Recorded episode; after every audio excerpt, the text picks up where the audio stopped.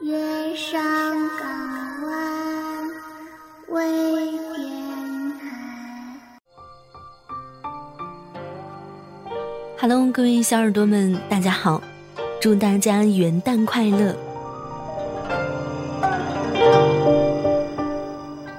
一年三百六十五天，就这么转眼过去了。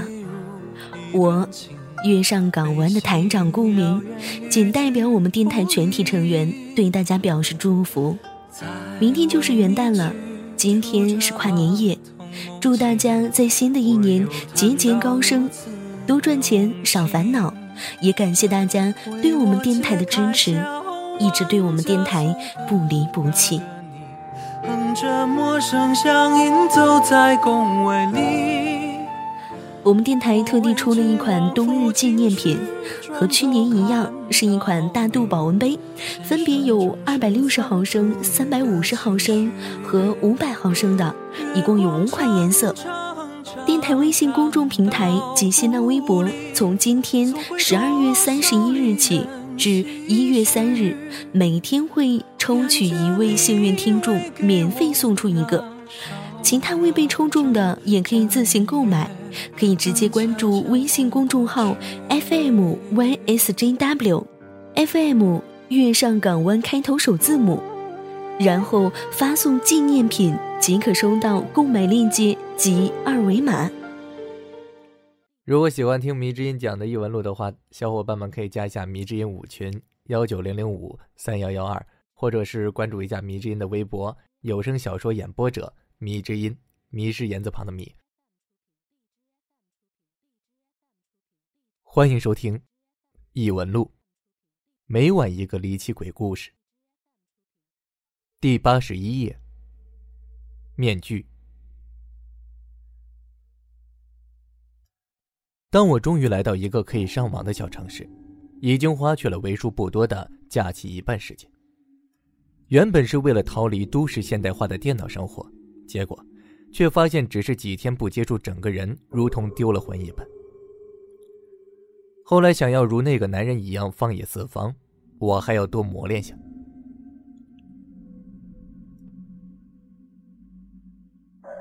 邮箱里面居然有一封他的邮件，非常兴奋的打开，居然是个关于面具的故事。面具是什么？说穿了，就像衣服。都是用来遮掩的，不同的是，有人喜欢给脸上戴面具，有的人喜欢给心戴上面具。我不经意居然走进了自古以来中国最为古老而又带着原始气息的地方。这里的空气都是那样的野性，即便在这个时代，我却依旧觉得身处在上古，看不见钢筋水泥，也看不到笔直的公路，什么事情都要身体力行，虽然辛苦。却有一种释放感。当然，在这个地方自然有着许多当地人看来都觉得非常稀奇古怪的传闻，比如说，一个无论何时都要戴着面具的人。那是怎样一种生活呢？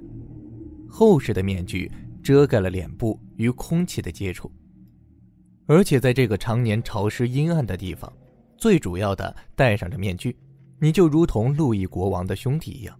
一辈子都将自己打入了和别人不一样的空间，没有一个人会把你当成正常人。可是，我的朋友，你知道我就是这样一个人。如果是正常的人和事，我反倒懒得去管。于是收拾好东西，带着虽然含泪却依旧跟紧我的小丫头，去寻找那个戴面具的人。当地人听说我要寻找那个戴面具的男人。都流露出一种非常怪异的表情，嘴角微微的上扬，仿佛在笑，可是眉头却又紧紧的皱起来。他们纷纷劝阻我不要去，因为起先就有那么一伙人，也是听说了面具人的传说，进山寻找，却一个也没有出来。我听了自然哈哈大笑，因为我自认为是一个可以应付任何情况的人。对于他们的善意忠告，我只好点头答应。不过，转身还是朝山里走去了。不知道走了多久，才穿过了厚实如同墙壁一样巨大的原始森林，并来到了先前我寻找的村落。这里的人们非常的友善，嘴角总是挂着不变的笑容，人人都是如此。我想，可能是远离城市的喧嚣，虽然过得清苦，却也是件乐事。大家的好客让我和李多有些颇为不适应，不过寒暄后，还是提起了关于面具人的事情。原本笑容满面的他们，对这个常年戴面具的人，总是一种嫌弃和唾骂的感觉。虽然对我，他们非常的好客。可是，对于这个面具人，总是不屑于谈论。好不容易找到一位面容和善、笑起来如同弥勒佛一样的胖实的中年男人，在他肥厚的嘴唇右下角还有一粒米粒大小的红痣。也许，他执拗不过我，加上我给他一些便宜却好看的小玩意儿，他拿起来笑眯眯地看着我，终于答应了。这个家伙呀。总是喜欢和大家伙做的不一样，有什么好处呢？村子里任何活动都不参加，大家只是给他仅仅维持生活的吃食。村里的老人劝他老几回了，可他倒有理了，像野象一样蛮横。哼，要不是你求我带你去啊，我几乎都快忘记还有这么一个人了。即便是友善如他这样的男人，提起面具人，也是一肚子的怨言。这是个怎么样的人？我不禁起了兴趣。一个人要做到被周遭环境孤立在外，却也不是件容易忍耐的事情。这个村子本来就十分的荒败，杂草已经长到大腿左右，每走一步都要忍着带着异味的野草气息。尤其是接近那人住处，环境就越糟糕。瞧，他就蹲在那里劈柴呢，我就不过去了，省得烦心。过段时间我来接你们，村子里啊，为你们准备的饭食。胖男人对我和李多晦涩的笑了笑，然后忽然带着一种异样，尤其是他看着李多的眼神。我顺着胖男人细细的手指望过去，果然，一个佝偻着人影，似乎正在努力的举着斧子劈柴。他背对着我们，自然看不到那个传说的面具是如何样子的。我让李多在原地待着，自己小心的靠近了过去。他看起来没有察觉，不过，当我离那人几米远的时候，提着锈迹斑斑的铁斧子，他猛然转身，朝着我向前跨了一步。那是怎样的一张面具？我们是个拥有悠久戏剧历史的国家，多种多样的脸谱比西方的莎翁喜剧早上数百年，可是。你寻遍所有，恐怕也没看过这样的面具。椭圆形，上面略宽，整个面具在拥挤间层层叠嶂厚实树叶缝隙的阳光照射下，泛着奇妙的青色光泽，犹如一个巨大没有成熟的橄榄，又像是油漆刷过一般。在宽阔额头下，稍微凸起两条小指头粗细、类似眉骨的东西，下面有两个扁平的窟窿。我看不清楚他的眼球，但我可以感受到，他在注视着我。眼睛中间隆起了高高的一截，下面则如同刀割开一般一条裂缝。身后响起了一声惊叫，不用看我也知道是谁，也难怪。的确，猛地一看这面具，的确会吓一跳。你好，我努力使自己声音稳定下来。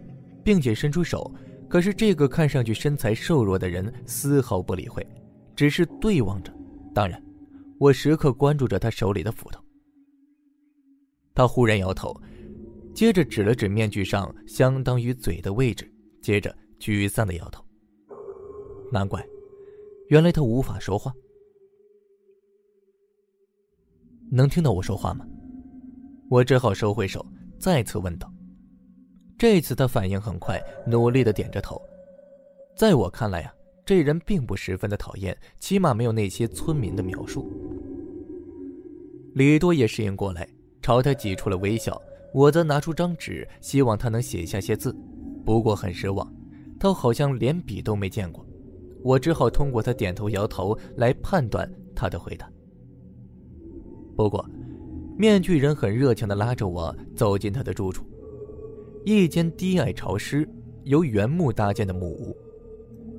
这附近一带，一人腰粗、几米长、上好的乔木随处可见。这里的人几乎都是靠它来做房子的。反正处于亚热带，没有台风之类的东西，坚固的木屋足够抗风遮雨了。房子里面很简单，但也更加的难闻。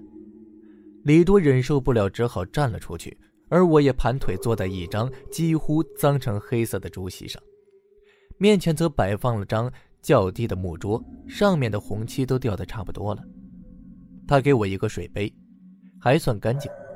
我用袖口擦拭了一下，接过他倒来的茶水。这种茶水略带红色，是由当地的一种根茎植物晒干，再经过大火煸炒而成。喝的时候则拿出放在长长的空心竹筒里。当然，他们也用这个装饭。茶水开始喝着非常的苦涩，可是下肚以后却觉得豁然开朗。开始的闷热烦躁一扫而空，接着。自然是口腔内壁一种滑腻香甜的感觉。据说，森林里面胀热之气非常的伤人，加上气候炎热，大家都是赤裸身体，所以时间长了容易中毒。自然要喝能够适应这里的气候的植物泡制的茶水来抵御。所以，喝茶并非只是为了茶道，更不仅仅用来装高雅用的。一杯茶下肚。面前的男人似乎有些高兴，摇晃起脑袋，看得出他很久没有和人接触了。为什么你要戴着面具呢？拿下面具和大家一样生活，他们也会接受你的。我看他高兴，也就顺口说道。面具人忽然站起来，双手抱着头，非常痛苦的摇晃着，接着拉起我走出了房子，然后指着远方，不停的蹦跳着。我顺着他的方向看过去，那根本是和村落相反的方向。接着，面具男人又做了个跑的动作。你叫我赶紧离开这儿？我奇怪的问道。可是我还想多住几天，了解一下这里的风土人情。面具人拼命的点头，接着他看着我的背后，忽然惊恐的退后着。我从他裸露在外的眼球能看到一种本能的畏惧。忽然听到一阵叽里呱啦的语，语速非常的快，不过我听不懂。朝后望去，果然，先前那个胖子过来了。他换了套传统的衣服，背着手，头上戴着高高的海蓝色布帽走过来。面具人赶快逃进了房间，还没等我反应过来，他就把门给关上了。我和李多没办法，只好跟随着男人呢回到村子去了。走远之后，我还回了回头，这面具人依旧是没出来，只有那间木屋孤零零的矗立在那儿。晚上的饭菜相当的丰富，都是些好吃却从来没有看见过也没听过的东西，什么猪拱菌呐、碎末山螃蟹、水菇菜烤鱼、鸡肉稀饭，总之都是些好吃的佳肴。李多吃的满脸通红。却还是一个劲儿的往嘴巴里塞。我提醒他注意身体，他却当作只没听见。从那胖子的嘴里得知，这些食物都是促进消化，非常有营养。现场还有传统的歌舞，中间点着篝火，大家身着传统民俗服装，非常艳丽多彩。这些女孩子们晃着蓬松的长发，虽然看不出个所以然，但她们非常的开心，如同过节一般。我自然也跟着一起高声的歌唱，快乐果然是会传染的。只是一些当地的女孩在一边对着李多指指点点的，窃窃私语，又低声笑着，那笑容不像高兴，反而有几分嘲笑的味道，弄得我有些奇怪，却又不便多问。宴会结束后，晚上我们睡在竹子编制的竹床上，下面则是用一些特殊的香料烘烤着。村民反倒都集合在外面，一个都不进来。我们两个颇为不好意思。这里只有那个胖男人的汉语稍微好一些。这些东西啊，都是名贵的香料，只有最尊敬的客人或者是村子里举行祭祀的祭祀才有资格使用。这种香料啊，可以使人的毛孔打开，去除污垢，让皮肤变得光滑，而且啊，还带着奇香。胖子友好的带着些许的殷勤说道：“这里的人大多都能听懂汉语，不过说的却十分的不流利，所以我只好和胖子多交流了些。你们在这里好好住着，过几天再带你多看看。”胖子又望了望我和李多，最后目光停留在李多裸露在外的白皙胳膊上。李多被看得有些发毛，躲在我身后去。胖子似乎也发觉啊自己失态了，只好陪笑退出去了。晚上，李多说还是赶紧离开这儿比较好，而我则觉得有始有终，有些事情没搞清楚，而长期带着疑问是我无法忍受的。于是，我又想起了那个面具人，我决定再去见见他。第二天照例是丰盛的饭菜。而且大多都是我和李多吃了。丫头虽然说要赶紧离开这儿，不过美食送上来，昨天晚上的担忧又抛到脑后去了。而我则吃了一点饥饿感可以使脑袋反应更快，也更清醒。吃完饭，我便说要去厕所。这里没有公厕，大家方便呢都是随地，所以胖子没有太在意，只是朝着我指了指外面，我便溜出去了。还好我的记忆不错，很快便找到了那个木屋。那个面具人照例在外面劈柴，他发现我过来的时候，不安的四处望了望，接着又指了指旁边空着的位置，双手做了一个长条的动作。你说昨天那个女孩？我问他，面具人点了点头。哦，还在村子里吃饭呢。我回答。面具人飞快的摇摇头。低着头在思考什么，忽然他拉起我的手，这时候我才注意到他手，上次光线暗淡，加上他一直把手拢在袖子里，所以没有仔细去看。这次我看到那手居然也是如同面具一样的青色，并且粗糙不堪。莫非我忽略了一些事情，或者是人的一贯思考错误？不及我细想，面具人拉着我朝房子后面走去。在房后有一棵树，一人多高。面具人使劲在树下挖掘着，忽然挖出了一个盒子，一个深黑色的铁盒子，还上着锁。面具人颤抖的双手打开盒子，从里面拿出一个红色绸缎包裹的东西。在这一带，如此精细的绸缎是很罕见的，而且我看上去更觉得像是只有中原一带才有的仪式。他忽然把绸缎打开，还没等我反应过来，他猛地将里面的东西往面具上一扣。我仿佛看到什么东西一闪，接着，眼前站着另外一个人。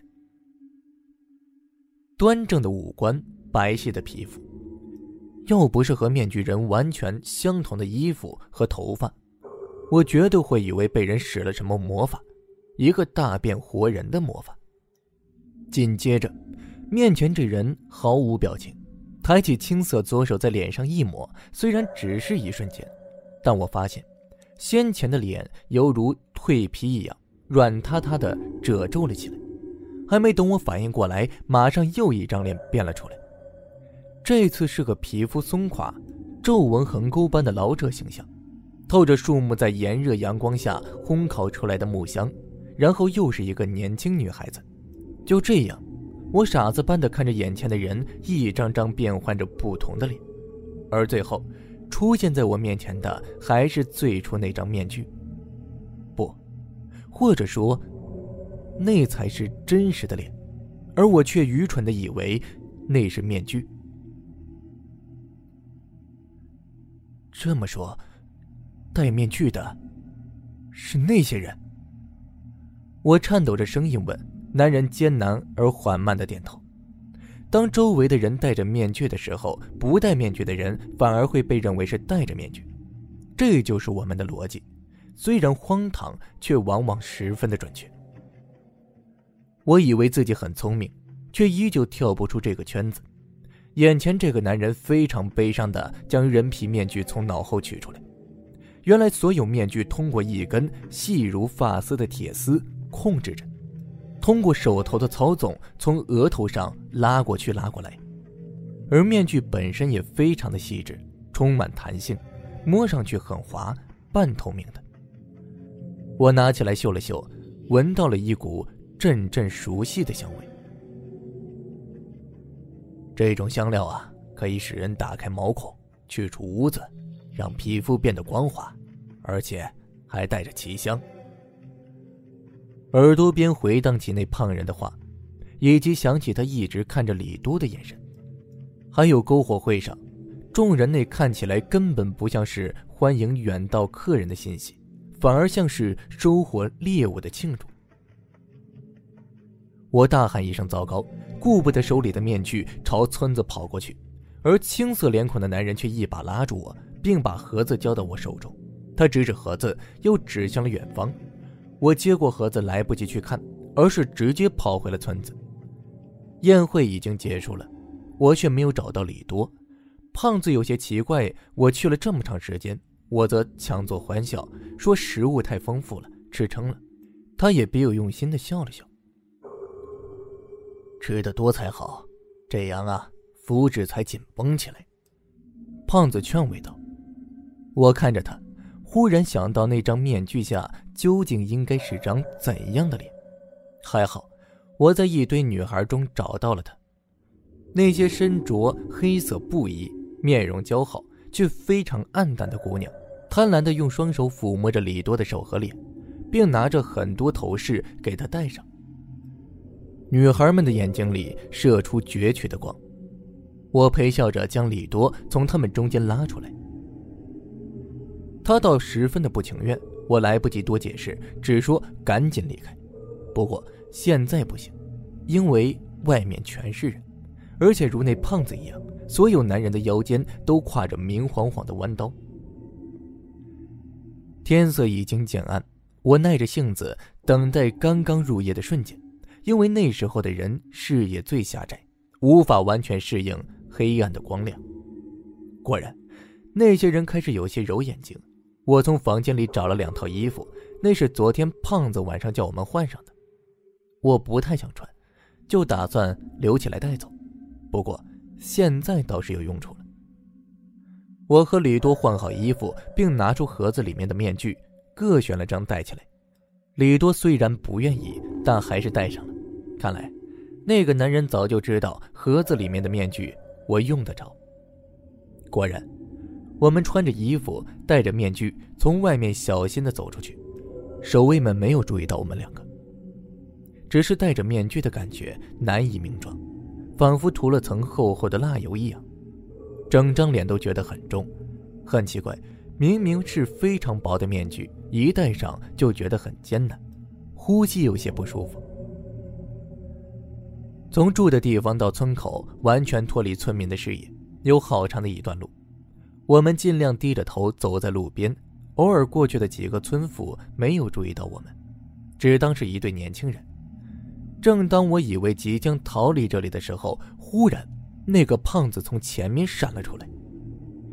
他依旧带着古怪的笑容，上下打量着我们，不过手里的刀已经拔了出来。尊贵的客人，为什么要走啊？莫非山寨的饮食不合您的胃口？他笑着说道。为什么？我低声问。胖子愣了一下，接着收起了笑容。没什么，为什么？这是我们的生活，生存的方式。即便你们不送上门，我们也需要出外猎食的。你无法理解我们的痛苦。在没有面具前，所有人都把我们当做怪物，任何一个人都可以称呼我们为贱民。我们生死甚至抵不过一头猪，而这仅仅是因为。我们村子里世世代代都无法改变的肤色和容貌而已。胖子声嘶力竭地喊着，手中的刀也抖动起来，反射的月光如同白色的鱼在我脚边游弋。可我没这么想，而且那男人也没有带啊。我继续说道，但却紧握着口袋里的匕首，随时做好搏斗的准备。那是他的事情，我们没有杀他，但又怕他乱跑、乱说话，只是稍微动了点刑法。因为族里，除非犯下大罪，否则我们没权处死任何一个族人。这点儿，我们可不像你们汉人，专喜欢窝里斗，自相残杀。胖子带着讥讽的语气说道：“不过，我倒要感谢你们。”要不是我们无意知道了变脸的诀窍和人皮面具的制作方法，恐怕还有一辈子活在痛苦里，包括我们的子孙。而我的汉语，也是向那个人学的。胖子继续说道：“谁？”我问道。居然还有一个懂得制作这种古老面具的人。反正你也快死了，我就告诉你吧。他也是个面貌恐怖、古怪的男人。正是知道他也戴着面具，所以我才向他讨教。因为不仅仅是为了我自己，也为了我的小女儿。当他第一次看见自己容貌，就精神失常了。当我告诉他原因后，他很乐意教会了我。不过，当我问起他的来历，他只是冷冷地说了句：“我只是一只逃出蜂房的工蜂罢了。”接着，便不说话了。胖子说到自己女儿的时候，忽然流露出一丝悲伤。所以，你们安心吧，我会剥下你们的皮，做成最好的面具。尤其是那个女孩，我会把你的脸留给我的女儿的。经过药物的处理，你的脸永远都不会变化，能够永远保持容貌。不正是你们女人最期待的事情吗？胖子冷笑着，操着刀逼近我们。正当我准备一搏时，一个人从后面窜出来，举起了一根棍子，悄无声息地靠近了胖子，一下把他砸晕了。铁棒砸在胖子左脸，粗糙的木棍刮花了他的脸。借着不多的昏暗光线，我看见胖子的一半脸露了出来，青褐色的面容。那只眼睛圆圆鼓鼓的，我真的无法分辨到底哪边是他的脸，哪边才是面具。抬起头来，原来来者就是住在木屋的男人，他又一次救了我们。月光下，他的脸愈发的吓人，但眼神却非常的柔和。他努力笑了笑，两边的冠骨紧缩了下，但嘴唇却没有变化。原来。他的嘴巴早就被人用铁丝给缝住了。我苦涩的笑了笑，走过去伸出手，他则奇怪的望了望我，也不安的伸出手来。我们紧紧的握了一下。在他的带领下，我和李多终于走出了那村子。接着仍然不放心，连赶一夜路，等认为完全走出那山脉之后，我们才找到了一间小旅馆住下。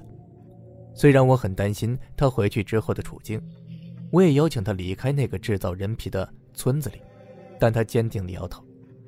我怕村子里的人追来，只好作罢。或许真如那个胖子所说，他们是从来不会杀自己的族人的。躺了整整一夜，我才爬起来。李多似乎非常的疲倦，我没有叫醒他，自己打开了那盒子，看了起来。原来，盒子里还有几张发黄的稿纸。里面记载着一些文字，不过更像是从日记本上撕扯下来的几页。通过那几张纸，我知道，原来几年前就有一支探险队来到过这村子，在被村民当牲口一样养了一阵子之后，全部被活活的剥皮。这几张纸是一个侥幸逃脱的人记录的，他颤抖潦草的字迹让人感觉到了他的恐惧。不过很可惜。看了日记，并没有写完。最后一张纸上已经暗淡如黑的血迹，标明他应该已经遇害了。日记可能是那个唯一不肯戴面具的男人收集起来的。最后，盒子里是张残破、被血迹模糊的证件。证件上的照片是一个笑嘻嘻的胖男人，嘴巴右下有颗红痣，米粒大小。李多吓得不轻。我们只好在小镇上多住几天，找到机会，我才把故事写给了你。现在我只是想查查那个会制作人皮男人的下落，因为我隐约觉得那人似乎和我父亲生前追查的使用魔术一族的人有些关系。纪言的信到此为止，看看日期，已经是前一天的了。我无法帮助他，只能默默为他祈祷祝福。只是走出网吧，我看着周围的陌生人，真的有些模糊。到底是我看着他们像戴着面具，还是他们看我像戴着面具，或者我们都戴着？